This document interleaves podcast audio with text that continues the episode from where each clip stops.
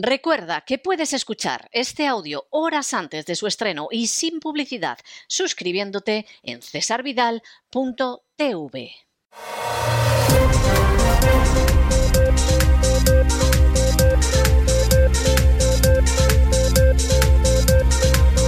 Las noticias del día.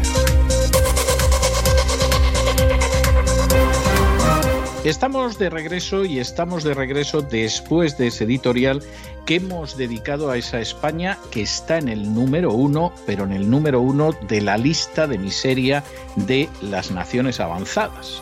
Eh, es verdad que Turquía y Brasil no andan a mucha distancia de España, pero es muy triste que España esté la número uno en esa clasificación. Clasificación que deriva fundamentalmente de cruzar dos índices. Uno, el índice de inflación, la tasa de inflación, y el otro, el índice o la tasa de desempleo. Y España tiene una tasa de desempleo verdaderamente pavorosa que supera al 20%, que se dice pronto, es una tasa de desempleo verdaderamente tercermundista. Si añaden ustedes ERTES, paro encubierto, etcétera, el desempleo en España puede andar rozando el 30%. Insistimos, es de país tercermundista. Cuando además sobre esa tasa de desempleo ven ustedes la cantidad de empleados públicos que hay y los pocos que son privados, pues claro, cualquiera se da cuenta de que eso no se puede sostener. Como la inflación ya está, pero a un pelín, ¿eh? verdaderamente le falta menos que el canto de un duro, que diría un castizo, para llegar a los dos dígitos, cosa que por cierto anunciamos en este programa ya hace algún tiempo, pues el panorama en España se pone muy mal. ¿Y qué sucede en esa situación? Pues que a ustedes los entretienen. A ustedes los entretienen a fin de cuentas, a los pobres españoles. Dirigen su mirada, igual que antes las han dirigido a los balcones, al coronavirus, a la vacuna, a que te pongas la mascarilla, a que te atizo en la cresta, etcétera. Pues ahora Ucrania. Ucrania que a efectos de los intereses españoles no les importa un pimiento. A España no se le ha perdido nada en Ucrania. En todo caso, España, si optara por una realpolitik, como por ejemplo hace Hungría, pues diría, hombre, yo puedo enviar ayuda humanitaria a Ucrania, no como estoy enviando armamento, que esto si algún día hay represalias, pues también vamos a estar de los primeros en la fila para recibir el guantazo. No, envío ayuda humanitaria, no se me ocurre, por supuesto, dejar que vengan aquí los refugiados a centenares de miles, ni regulo, como ha hecho el gobierno español, a 100.000 ilegales ucranianos que había en España, porque hay que ser tonto. Ni se me ocurre poner a disposición de esos inmigrantes ucranianos, porque son inmigrantes, no refugiados. Fíjense ustedes de dónde vienen y casi todos ellos vienen de zonas que no tienen guerra, ni cosa que se le parezca. Pero han encontrado la ocasión idónea para marcharse de Ucrania, donde, por cierto, ya hace años que gracias a gente como Zelensky se ha marchado prácticamente la tercera parte de la población, que se dice pronto. ¿eh? Se dice pronto que hay gente que ha decidido presentar a Ucrania como algo inmaculado y eso es una alcantarilla pestilente desde hace muchísimo tiempo.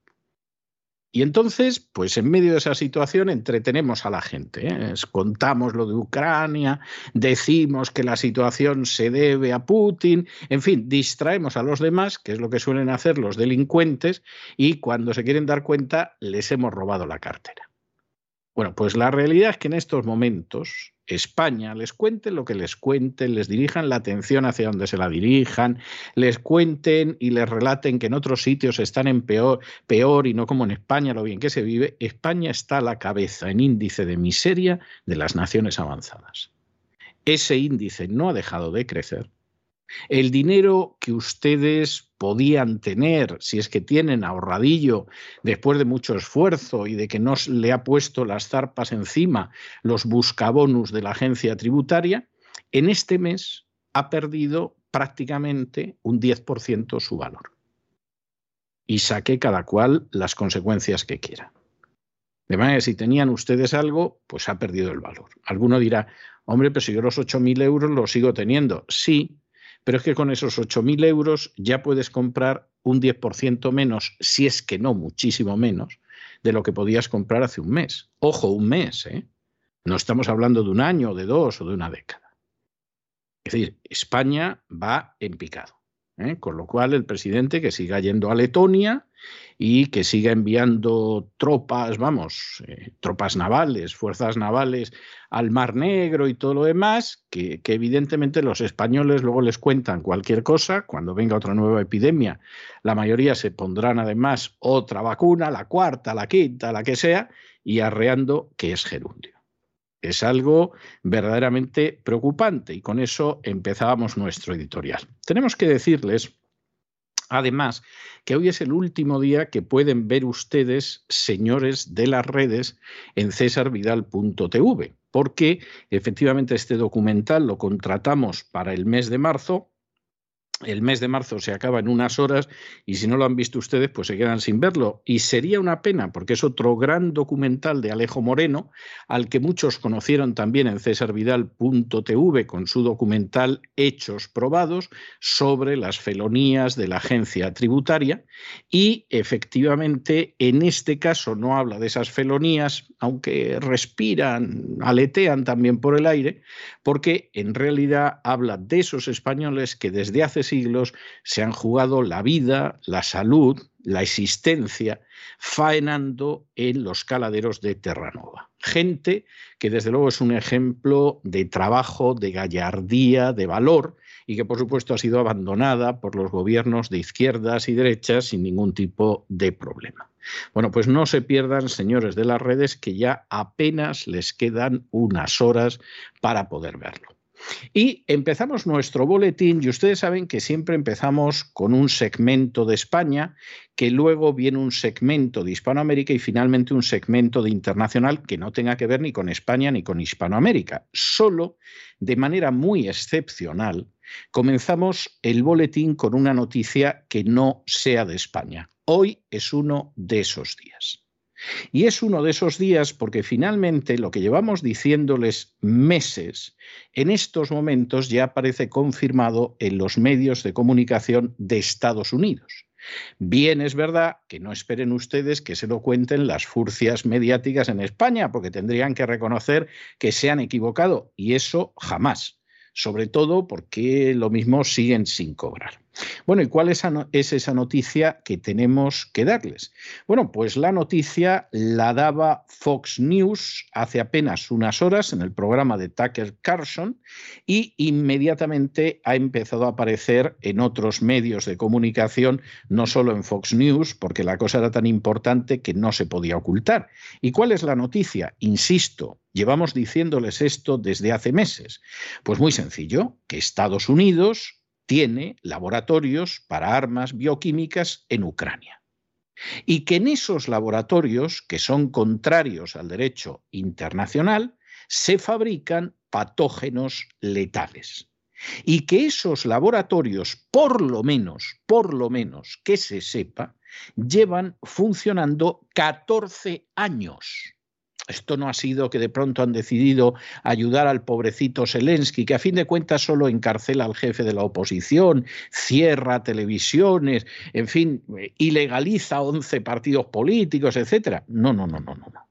Esto viene que se sepa por lo menos desde hace 14 años.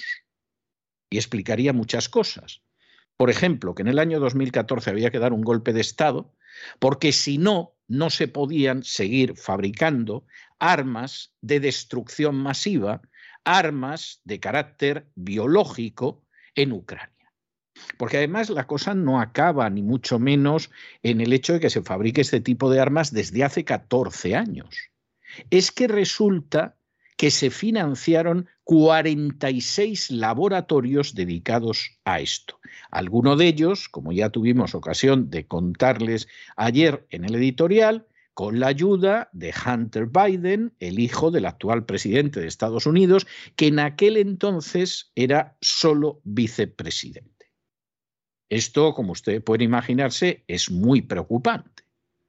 Es decir, ya este tipo de armas, esto es absolutamente inaceptable, esto es absolutamente intolerable, esto es absolutamente condenable.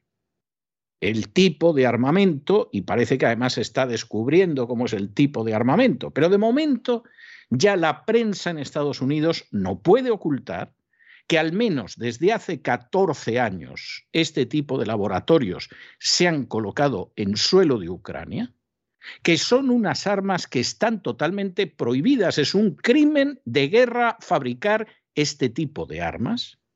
Y que además, para terminarlo de arreglar, pues evidentemente esto es un peligro, vamos, no solo para Rusia, que a ver quién puede negar que esto es un peligro para Rusia. Esto es un peligro para Ucrania y esto es un peligro para el planeta. Claro, inmediatamente China ha puesto el grito en el cielo. No pueden esperar que eso lo haga Gran Bretaña, que no sabemos si habrá colaborado, muy posiblemente, o que lo hagan esos aliados sumisos de la OTAN, como puede ser España, Italia. Eso con mirar hacia otro lado y echar la culpa de lo mal que va su país y de la miseria de su país sobre Putin, ya tienen bastante. Pero aquí lo que nos encontramos es muy grave. Y lo que ha ido apareciendo además en esos laboratorios, eso se lo vamos a ir contando más adelante. Pero resulta que una de las cosas, en estos momentos les adelantamos un poco, ya lo desarrollaremos a la vuelta de unos días, una de las maravillosas armas bioquímicas que se han desarrollado en esos 46 laboratorios que tenía la OTAN en Ucrania son armas que, por ejemplo, se pueden utilizar en pájaros, lo cual es maravilloso. Es decir, ustedes atrapan, por ejemplo, una golondrina. Ya esa golondrina la cargan ustedes con un virus letal, pues como el coronavirus, sin ir más lejos.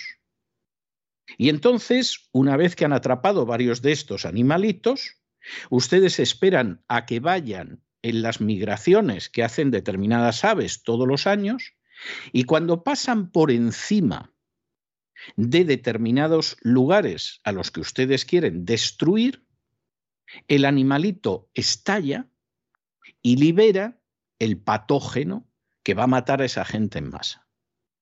No, se entera nadie. A lo mejor alguien dice, pues esto lo mismo han sido unas golondrinas que venían de África o que iban hacia África.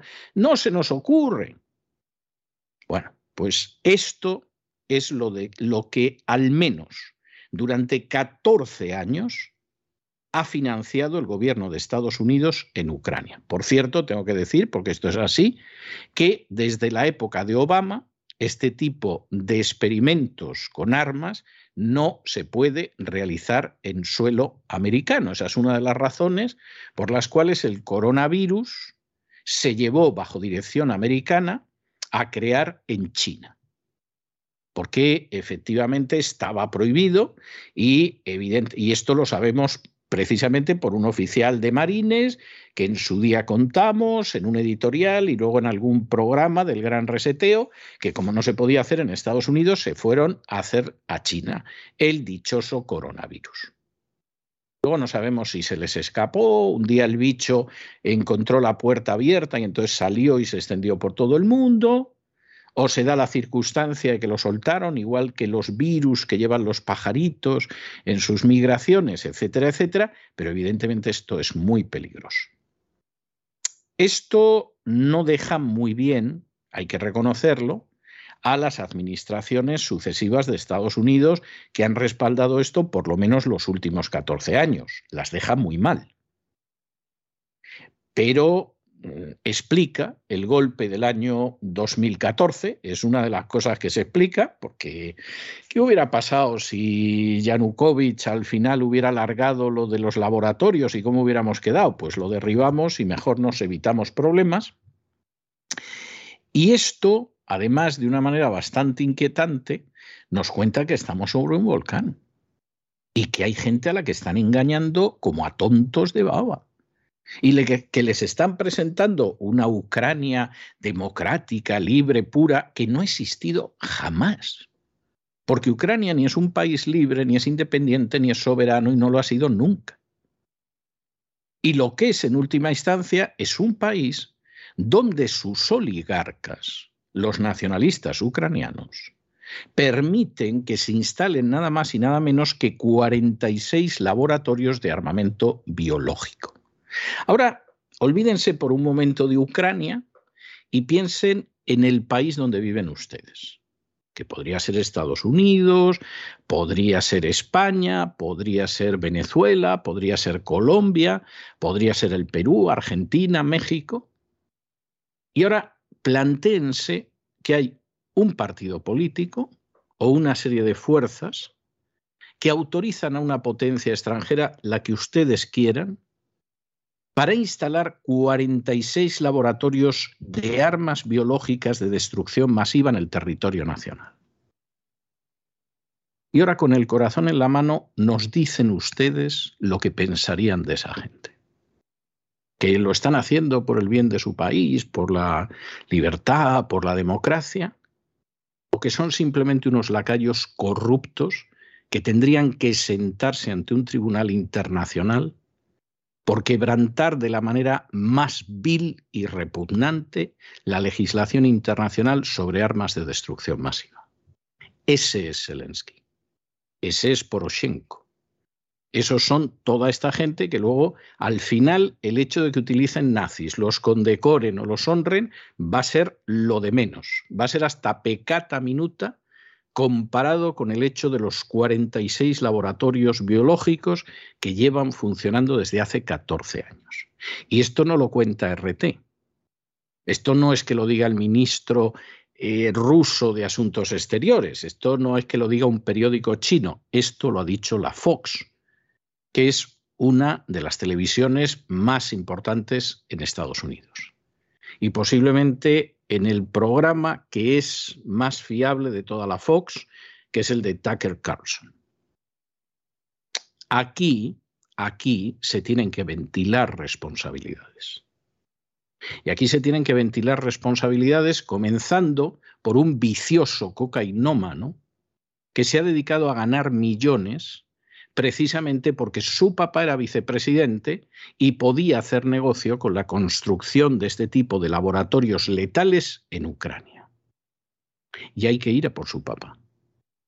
Su papá, que en un momento determinado, de manera que ha confesado, además riéndose a carcajadas, interrumpió investigaciones de la Fiscalía en Ucrania para que no dañaran la empresa gasística que le hacía ganar millones a su hijito Hunter. Y aquí pueden aparecer cosas tremendas en las próximas semanas, sobre todo después de que ha llegado ya el pendrive con el contenido del ordenador personal de Hunter al legislativo americano. De modo que si quieren ustedes, el supuesto de que todavía se dejen engañar, bueno, déjense engañar celebren que Zelensky va a hablar en el Parlamento español, donde nadie le va a preguntar por los 11 partidos que ha colocado fuera de la ley, por las televisiones que ha cerrado o por el encarcelamiento del jefe de la oposición en el Parlamento ucraniano. Nadie le va a preguntar por eso. Como no le van a preguntar por las unidades militares nazis que tiene dentro del ejército de Ucrania aplaudan ustedes el que le vayan a conceder, no sé si es una medalla, una llave o, yo que sé qué de la Comunidad de Madrid. Total, tal y como van las cosas, la que se lo va a dar parece que le queda eh, menos tiempo que un bizcocho a la puerta de un colegio. Pero realmente habría que preguntarse hasta qué punto no solo están haciendo el ridículo y dejando de manifiesto hasta qué punto son ignorantes y manipulables, sino hasta qué punto están contribuyendo al mal, los que ahora se ponen a colocar la bandera ucraniana, a repetir unas cantidad de falsedades que da vergüenza cómo ha bajado la calidad de la propaganda, hombre, porque hay propaganda que está bien hecha, podrá ser mentira, pero está bien hecha, pero esta es ridícula, esta es para tontos. Cuando de pronto ya hasta en los medios americanos al final está saliendo la verdad. Y Ucrania, aparte de ser el país más pobre y más corrupto de Europa y uno de los más pobres y más corruptos del mundo, porque no hay nada más que ver quiénes los han gobernado, incluido Zelensky, bueno, pues ahora sabemos que es un portaaviones de laboratorios biológicos que como mínimo están ahí desde hace 14 años. Esto lo había reconocido ya Victoria Nolan en el Senado a pesar de que Marco Rubio intentó que mintiera, Victoria Nolan sabe que mentir en el Senado es un delito. Y esta es la situación que hay. Y ahora reajusten ustedes su visión a la realidad. No, no sean tan necios como para empeñarse en creer las mentiras que les llevan inyectando desde hace meses. Porque realmente ustedes no se enteran en muchos casos. Por el contrario, hay gente que desde un principio se dio cuenta de que aquí había gato encerrado. Hombre, y tanto. 46 laboratorios de armas de destrucción masiva de carácter biológico desde hace como mínimo 14 años había que abrir con esto y con esto hemos abierto, aunque por supuesto seguiremos dándoles datos al respecto. Y en cualquiera de los casos, como siempre, a nosotros no nos van a pillar engañándoles, lanzándoles cortinas de humo, ni prostituyéndonos como las furcias mediáticas. Nosotros vamos a contar la verdad, guste o no guste al poder, que por regla general no le gusta nada y contando la situación real para que ustedes saquen sus consecuencias y luego hagan lo que bien les parezca. Examinamos estas y otras noticias que les afectan con la ayuda inestimable de María Jesús Alfaya. María Jesús, muy buenas noches. Muy buenas noches, César. Muy buenas noches a los oyentes de La Voz. Decirles que tienen muy pocas horas para poder continuar viendo el documental Señores de las redes, entre www.cesarvidal.tv, un documental imprescindible para conocer un sector, el pesquero, altamente castigado www.cesarvidal.tv, Señores de las redes, dirigido por Alejo Moreno. Y continuamos con este boletín informativo que hoy excepcionalmente no es muy habitual. Comenzamos con una noticia internacional que en definitiva afecta a toda la humanidad. Aunque lo niegan, cada vez son más las evidencias de que el gobierno estadounidense ha financiado laboratorios biológicos en Ucrania. Nada más y nada menos que desde hace 14 años. En unos documentos filtrados por un exalto funcionario estadounidense a Fox News, dice que el Departamento de Defensa estadounidense financió investigaciones con patógenos letales en Ucrania, unos documentos que han sido mostrados hace dos días en el programa Tucker Carlson Today de Fox News, unos documentos fechados en los años 2007 y 2008 que detallan que el Pentágono aprobó el desarrollo de un proyecto de cartografía multipatógena para obtener las firmas moleculares de los patógenos endémicos para Ucrania y para transportar las cepas. Para contrastar esta información y cómo se debe hacer, los reporteros de este programa de Fox News se dirigieron al Pentágono, quien únicamente afirmó que invirtió 200 millones de dólares en el programa de reducción de amenazas en Ucrania, destinado a destruir las armas biológicas soviéticas. Durante el programa, el periodista de Fox News subrayó que si bien el gobierno estadounidense negaba cualquier conexión con los laboratorios ucranianos, la propia nota del Pentágono confirma la financiación de 46 instalaciones en Ucrania. Y como llevamos contándoles también desde hace semanas, Hunter Biden, el hijo del presidente estadounidense Joe Biden, ayudó a canalizar millones de dólares de financiación para una empresa que fue contratista del Departamento de Defensa estadounidense, especializada en la investigación de enfermedades que pueden causar pandemias y que podrían usarse como armas biológicas. Algo que es un escándalo, tanto es así que China parece ser el único país que ha afirmado que esto debería ser motivo de gran preocupación para toda la comunidad internacional. Lo que está claro es que todos los gobiernos mundiales deberían exigir explicaciones a Joe Biden. Bueno, y ya para terminarlo de arreglar y ya aterrizando todavía más en la realidad española, ustedes saben que el viernes y el sábado se celebra el vigésimo Congreso Nacional en el que ya está más que cantado, esto, es, vamos, como en la antigua Bulgaria o en la antigua Rumanía, ¿no?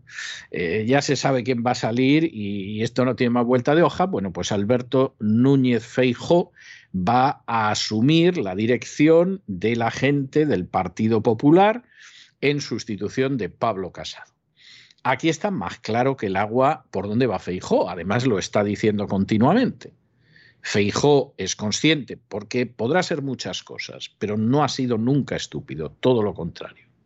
Feijó es consciente de que efectivamente el país ha entrado ya en una crisis terrible que se puede negar, pero España está el número uno en el índice de miseria de los países avanzados. La cosa presumiblemente se va a poner peor.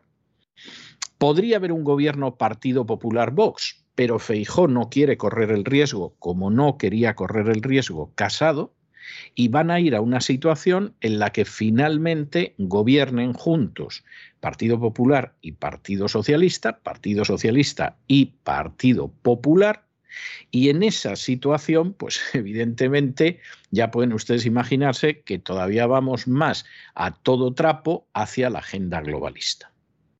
Hombre, si el PIN de la Agenda 2030 lo lleva hasta el rey, ¿qué esperan ustedes? ¿Que, ¿Que, se va a producir un cambio para echar marcha atrás? No, hombre, no. España lleva avanzando mucho tiempo para convertirse en una simple colonia, en un simple protectorado, y es obvio que así es como va a seguir. La cosa no tiene al respecto más vuelta de hoja. Había gente que tenía la esperanza, quien ahora se dirige a ustedes no la tuvo jamás, no se ha podido desilusionar porque nunca la tuvo. Hay quien tenía la esperanza de que en algún momento Isabel Díaz Ayuso, que es la presidenta de la Comunidad de Madrid, que ganó muy bien las elecciones, pues intentara dar el salto para convertirse en la dirigente del Partido Popular a escala nacional.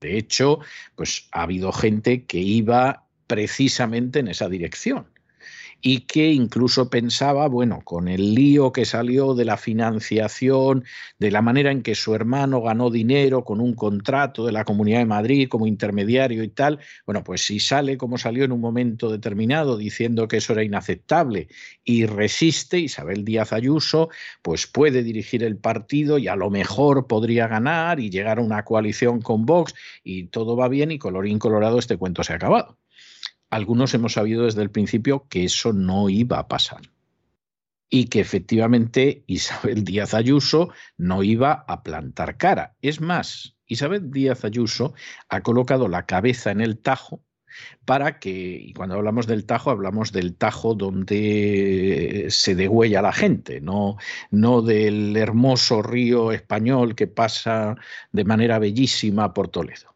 ha colocado la cabeza en el tajo, bueno, pues confiando que Feijó no se la corte y que continúe por lo menos de presidenta de la Comunidad de Madrid.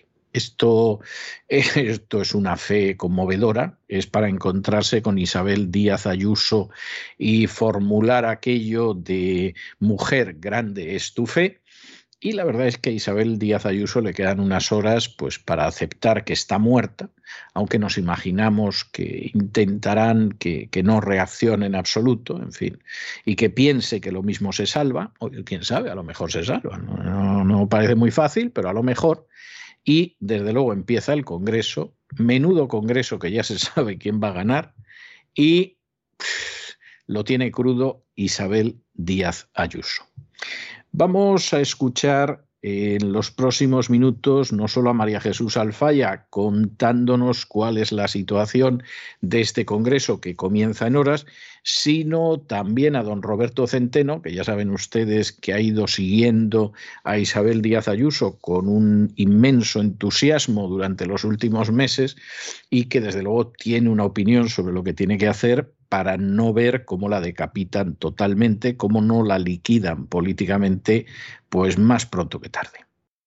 El Partido Popular celebra este viernes y este sábado su vigésimo Congreso Nacional. En él, Alberto Núñez Feijó asumirá el liderazgo de los populares en sustitución de Pablo Casado. Se ve forzado a dejar la presidencia de la Junta de Galicia tras una crisis sin precedentes en la que han involucrado a la presidenta de la Comunidad de Madrid, Isabel Díaz Ayuso.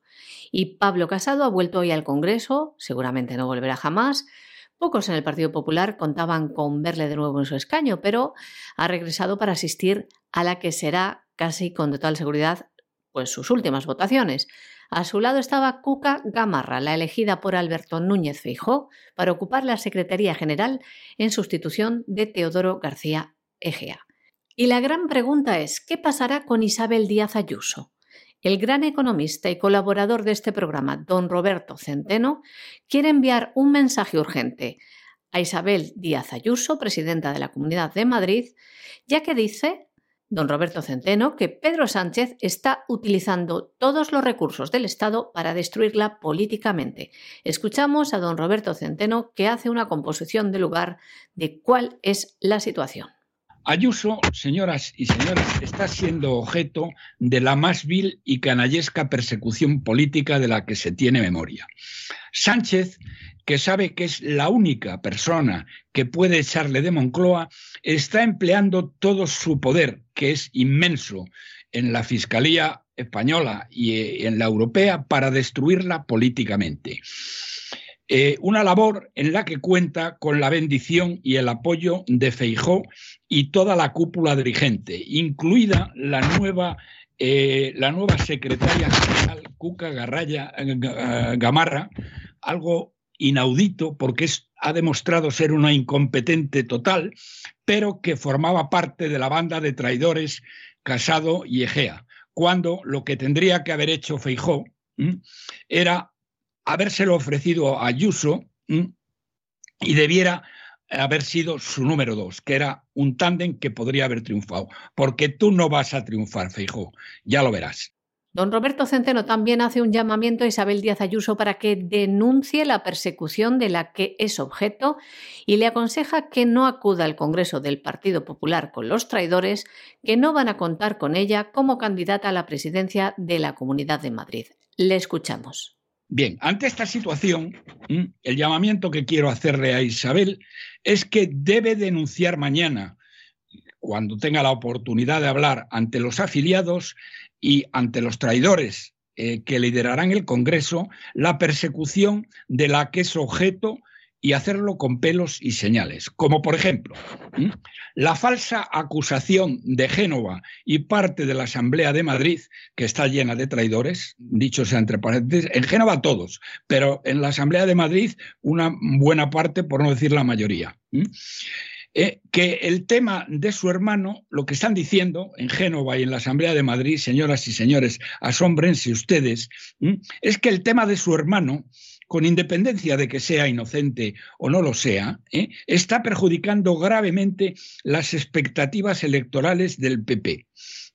Hablan de que van, han perdido o pierden en Madrid 200 o 300 mil eh, mm, votantes y están basadas en unas supuestas encuestas que son total y absolutamente inventadas, porque otras encuestas que tenemos nosotros dicen exactamente lo contrario, que en Madrid ella está subiendo y, y los demás bajando. Sin embargo, este, este, relato de los traidores de Génova y de la Asamblea de Madrid mm, es algo que va a aprovechar Feijó, sin la menor duda, para evitar o para decirla que ella no va a ser la candidata a la Comunidad de Madrid en mayo de 2023. Eso, Isabel, lo tienes que tener muy claro. No vas a ser la candidata a la Comunidad de Madrid en mayo de 2023. Así que te equivocas si crees que tu futuro político todavía puede estar en el Partido Popular. Por ello, sería totalmente absurdo e indigno, Isabel, que fueras al Congreso a aplaudir a un traidor y a su banda, porque para eso, si no quieres hacer lo que te estoy aconsejando y es que utilices tu turno de palabra para explicarle a los asistentes la, persecución, la vil persecución de la que eres objeto, para eso te quedas mejor en Madrid. Espero que no vayas allí para aplaudir a estos miserables. Hace unos días la presidenta de la Comunidad de Madrid confesaba desde Bruselas que no sabe qué hacer respecto a la acusación sobre el contrato de su hermano y que tiene una sensación de indefensión, mientras insistía en que todo se hizo conforme a derecho. Y lamenta también la guerra política que existe contra ella para intentar desgastarla. En este sentido, don Roberto Centeno quiere dar un consejo a Díaz Ayuso, que se defienda con un buen equipo legal, porque es obvio que está claro que van a hacer todo lo posible para acabar con ella políticamente. Don Roberto Centeno también aconseja a Ayuso, porque le van a pedir explicaciones en la Asamblea de Madrid, que estructure un relato jurídico y fáctico creíble y jurídicamente defendible. Le sugiere también don Roberto Centeno que cree Isabel su propio partido, como hizo Macron, y se presente primero a las elecciones autonómicas en Madrid y luego a las elecciones generales. Mm, que tengas claro que vas a ser o bien marginada o incluso expulsada del PP. Tu única alternativa posible de futuro es la alternativa Macron. ¿A qué me refiero? ¿Qué hizo Macron? Miren ustedes, Macron no lo conocía ni su padre. El pueblo francés estaba hasta el gorro de la izquierda, de la derecha, de los sindicatos y de todos los demás políticos. Y apareció Macron, que no lo conocía nadie, y con el apoyo económico de la banca Rothschild y de toda una serie de empresarios, uno de los cuales comí con él no hace, hace tres semanas, y se asombraba de que Isabel, que la conoce todo el mundo en España, no haga lo mismo, porque a Macron no lo conocía ni su padre. No tenía estructura provincial, no tenía nada. Era él a pecho descubierto con el apoyo económico de esta gente. Tú, Isabel, vas a tener el apoyo económico de montones de empresarios que les duele España y que saben que tú eres la única que les puede salvar. Lo que tienes que hacer, y lo tienes que hacer ya, es un nuevo partido para presentarte a las elecciones de la Comunidad de Madrid dentro de un año y un mes. No te va a presentar el PP. No puedes jugar en el PP. Son tus enemigos. ¿eh? Son tus enemigos. Y una panda de canallas como, eh, eh, como hemos visto. Y no te tengo que. Y luego presentarte a las generales después, porque en Madrid vas a barrer. Y termino. O haces eso, Isabel, o tu ruina política está asegurada. Como ven, muy claro ha sido don Roberto Centeno que ha querido enviar estos mensajes urgentes a la presidenta de la Comunidad de Madrid, Isabel Díaz Ayuso. Nos vamos a Hispanoamérica y nos vamos a Hispanoamérica y concretamente al Parlamento del Salvador, al Legislativo del Salvador, donde se ha aprobado un endurecimiento de las condenas contra pandilleros en medio de un repunte de la violencia en el país. En estos momentos El Salvador está en un régimen de excepción desde la semana pasada.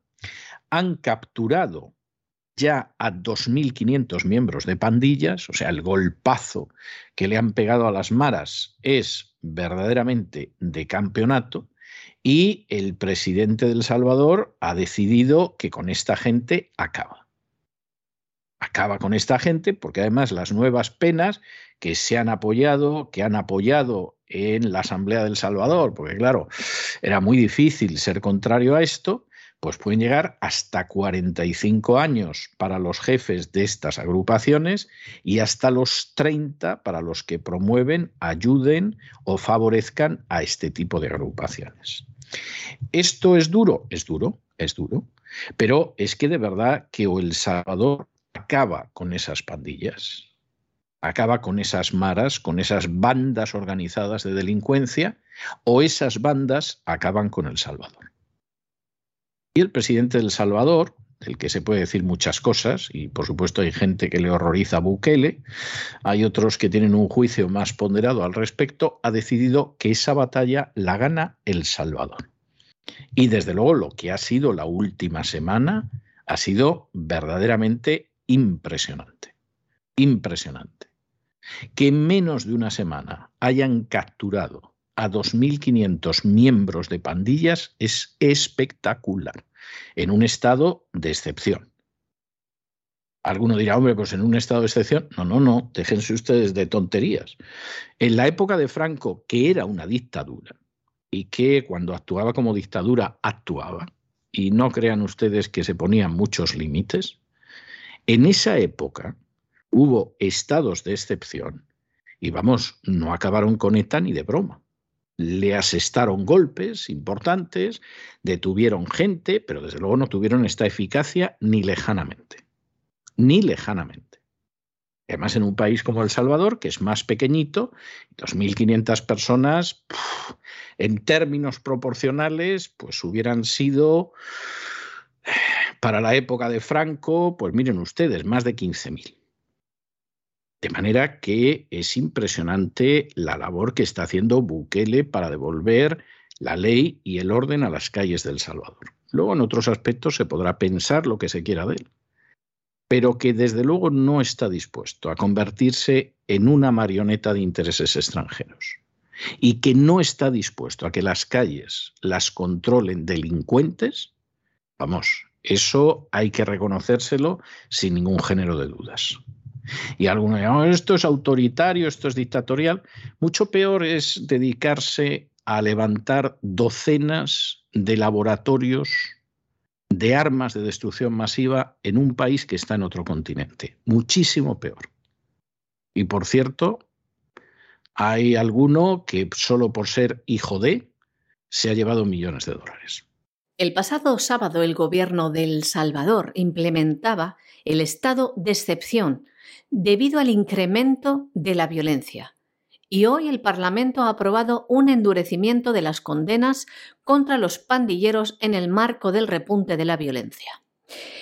También confirmaban que se ha efectuado en los últimos días la captura de unos 2.500 miembros de pandillas. Hay que decir que este estado de excepción, que ha sido criticado, estará vigente durante 30 días.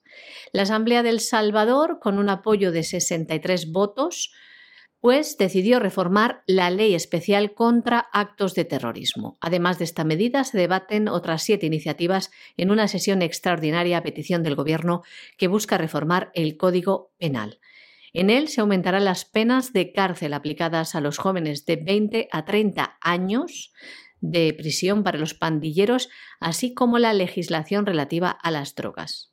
En concreto, se contempla también penas de entre 40 y 45 años para los creadores, organizadores, jefes, dirigentes, financiadores o cabecillas de agrupaciones pandilleras y se establecen penas de entre 20 y 30 años para aquellos que promuevan, ayuden o favorezcan su agrupación.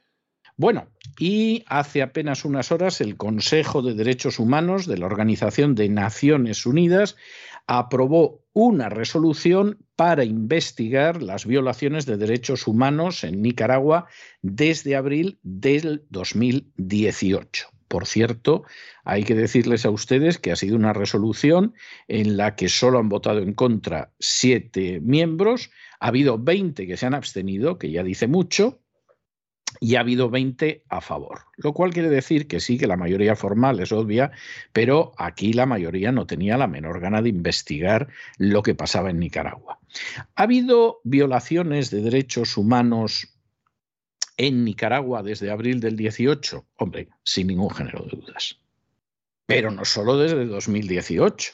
Vamos a ver, cuando Daniel Ortega regresa al poder, después de haber estado en el poder en los años 70, 80, cuando regresa al poder, Daniel Ortega ha aprendido mucho.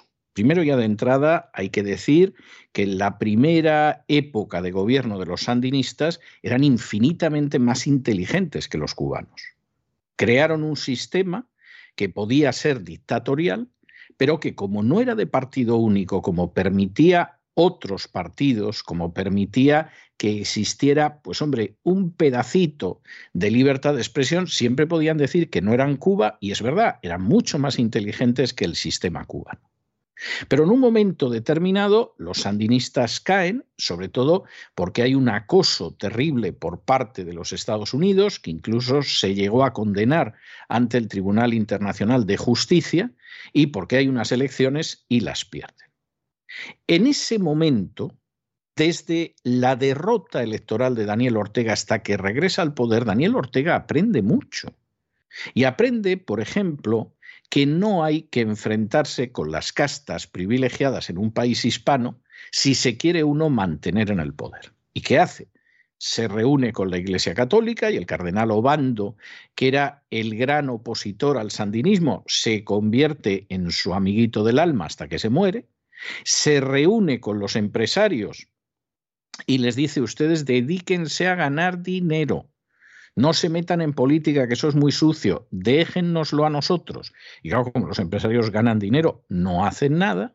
y va aumentando su peso en los medios de comunicación. Y elecciones hay. Pero claro, las elecciones las ganan los sandinistas, porque ya saben perfectamente cómo manipular una democracia y más una democracia frágil como es la nicaragüense. Eso hasta el año 18, a pesar de que hubiera violaciones de derechos humanos, etcétera, etcétera, nadie se queja.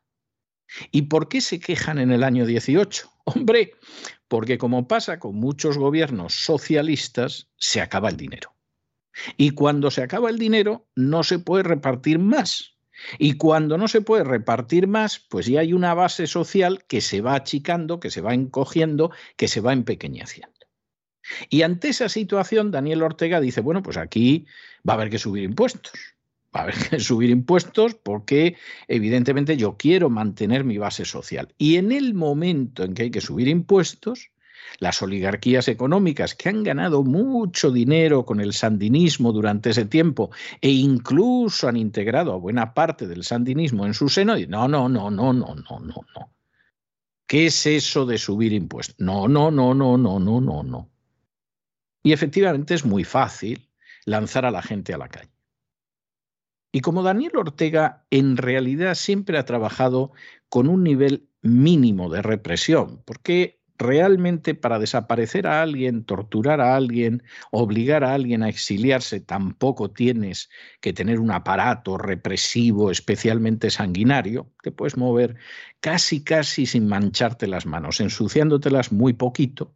Cuando se encuentra en esa situación en el 18, pierde los papeles porque nunca se ha encontrado con una contestación semejante y porque hasta ese año todo el mundo lo bendecía, le echaba agua bendita por encima o le pasaba la mano por el lomo. Y aquí Daniel Ortega se pierde. Y efectivamente lo que antes pues era más fácil de ocultar, había violaciones de derechos humanos, pero era más fácil de ocultar, a partir del 18 ya es evidente. Y claro, resulta que ahora llegan a Naciones Unidas para decir que se investigue. Pues que se investigue, pero es lamentable que no se haya investigado nada en los años anteriores. Claro, como entonces no protestaba, bueno, la Iglesia Católica encantada, sobre todo con la bruja de la mujer de Daniel Ortega, no lo decimos insultantemente, es que aparte de ser una piadosa católica, es bruja y pertenece a una organización internacional de brujas. Como la Iglesia Católica estaba muy contenta, y como estaban muy contentas las oligarquías económicas, pues quisiera Daniel Ortega lo que quisiera. Cuando de pronto Daniel Ortega necesita dinero para mantener los pesebres, ¡ah! La cosa ha cambiado, que le investiguen. pues sería bueno investigar también antes del 18, ¿eh? sería de justicia. Y sería interesante ver la gente que estaba implicada con los sandinistas en la represión antes del 18. El Consejo de Derechos Humanos de la ONU ha aprobado hoy una resolución que hará que un grupo de tres expertos investigue las posibles violaciones de derechos humanos en Nicaragua desde abril del año 2018.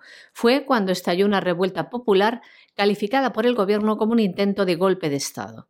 La resolución, aprobada con 20 votos a favor, 7 en contra y 20 abstenciones, decide la formación de este mecanismo de investigación con el mandato de recolectar, preservar y analizar información y evidencias sobre estas posibles violaciones de derechos humanos identificando a sus responsables. El documento expresa además su preocupación por el deterioro de la democracia y la situación de los derechos humanos en Nicaragua, donde se ha producido un aumento de las restricciones al espacio democrático y la represión a la disidencia.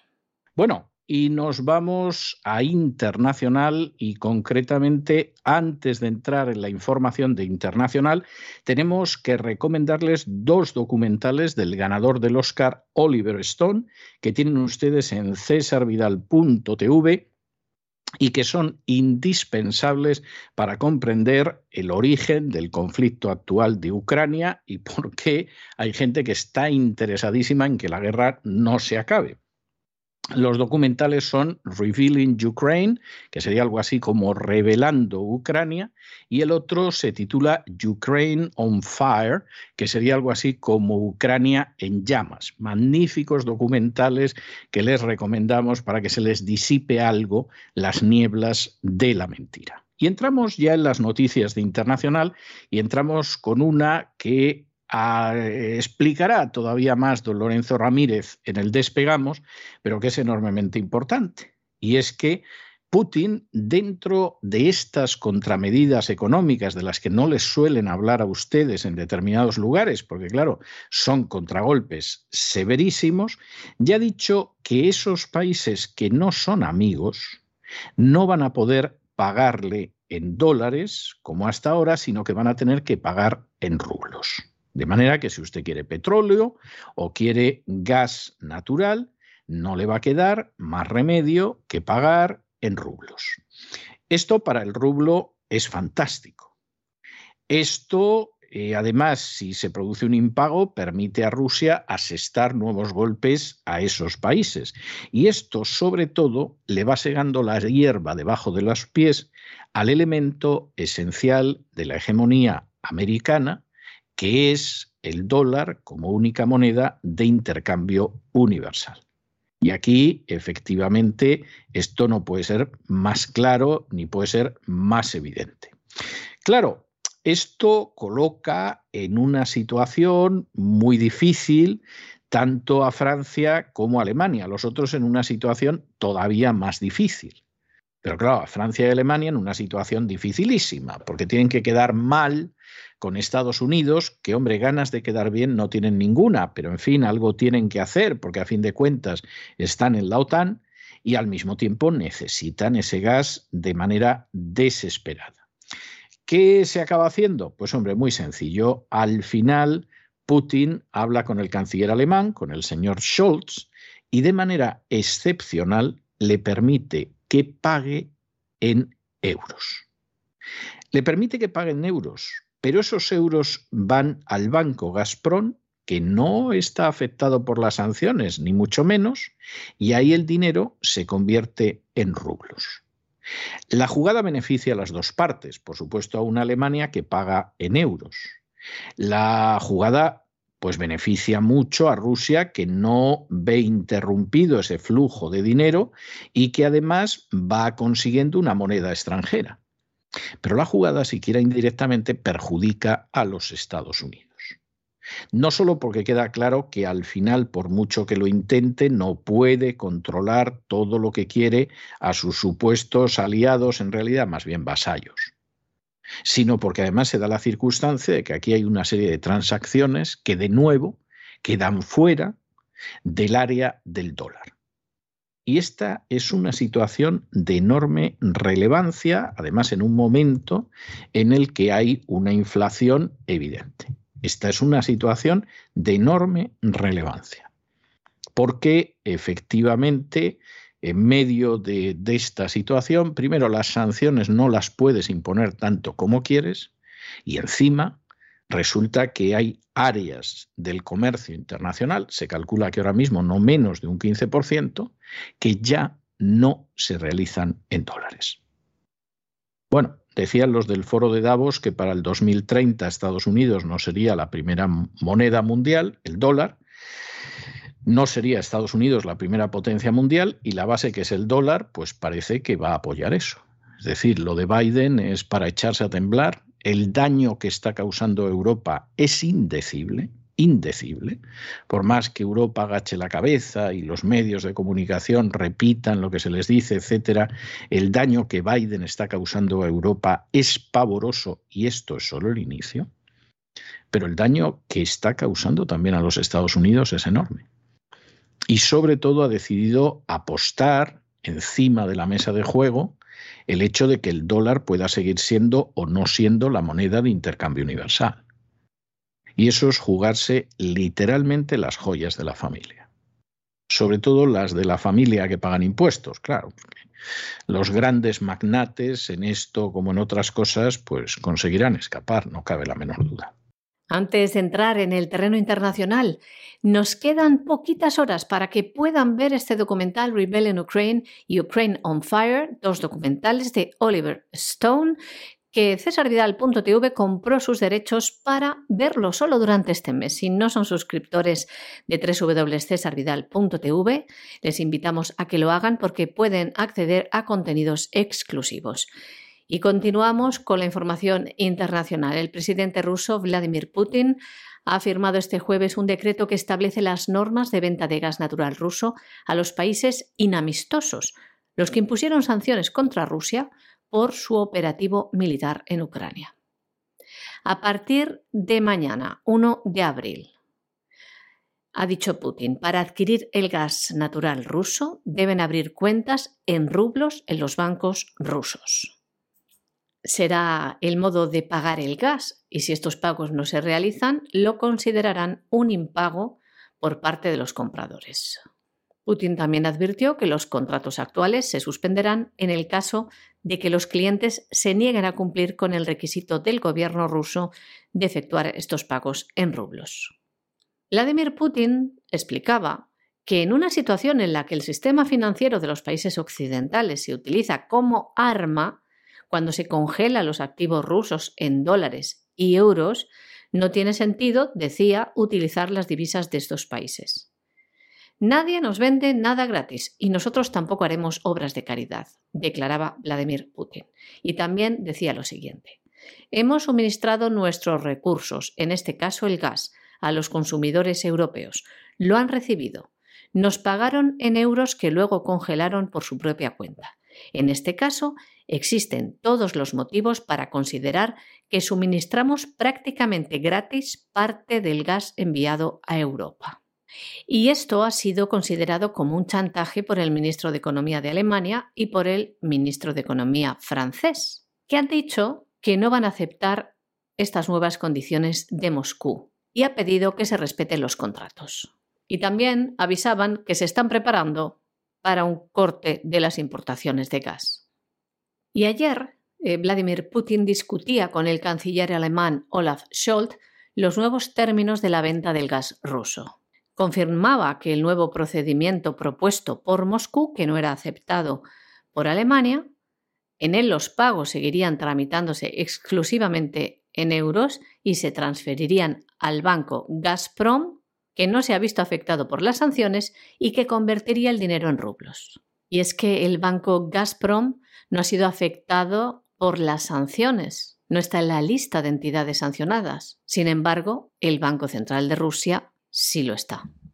Bueno, y la noticia que les vamos a contar es una noticia verdaderamente inquietante pero los últimos datos publicados por los Centros para el Control y la Prevención de Enfermedades en Estados Unidos hablan ya de 1.196.000 informes de efectos adversos de la vacuna cuyo nombre no se puede informar, que incluiría nada más y nada menos que más de 26.000 muertes y más de 200.000 lesiones graves. Esto estamos hablando hasta hace unos días de este todavía mes de marzo de 2022.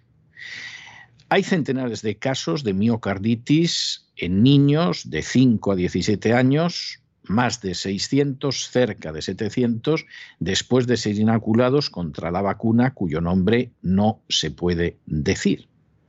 Y lo cierto es que la Organización Mundial para la Salud, que por cierto es esa organización que ha dicho que no le consta que haya ningún laboratorio de armamento bioquímico en Ucrania, no le consta, no sabe, no contesta.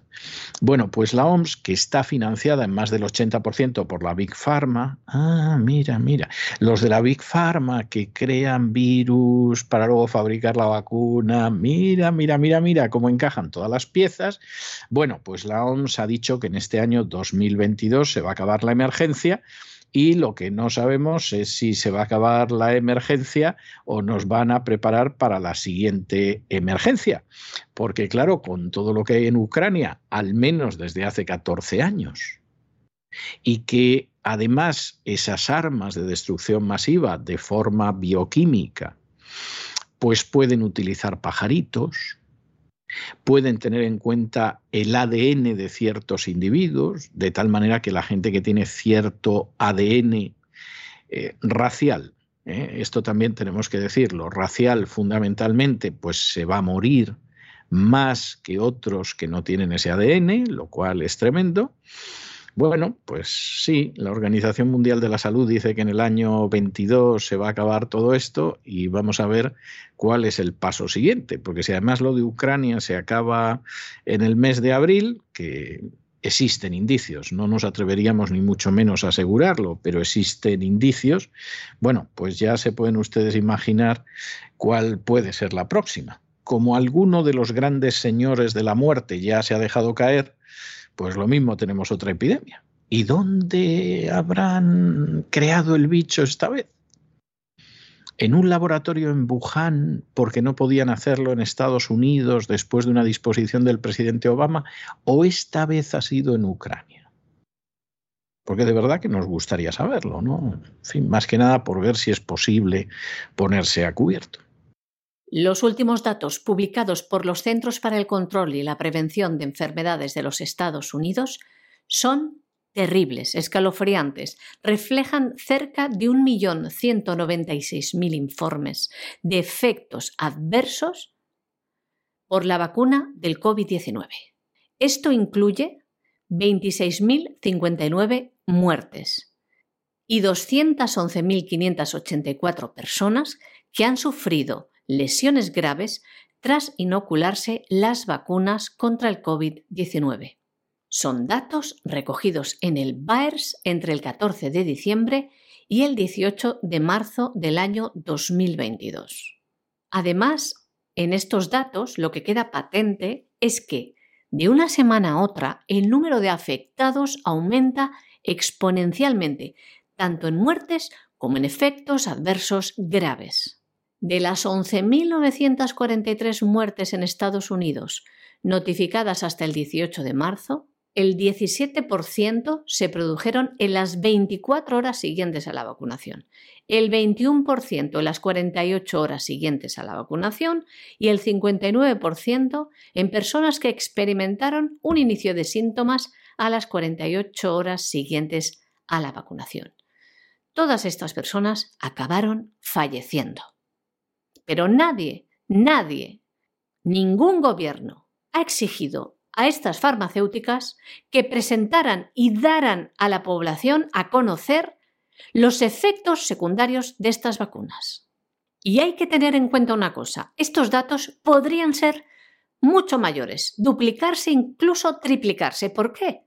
Porque el BAERS es un sistema de advertencia temprana que se utiliza para monitorizar los efectos adversos después de las vacunas. Es un sistema de vigilancia pasivo, lo que significa que depende de las personas afectadas, que son quienes tienen que enviar los informes de sus experiencias.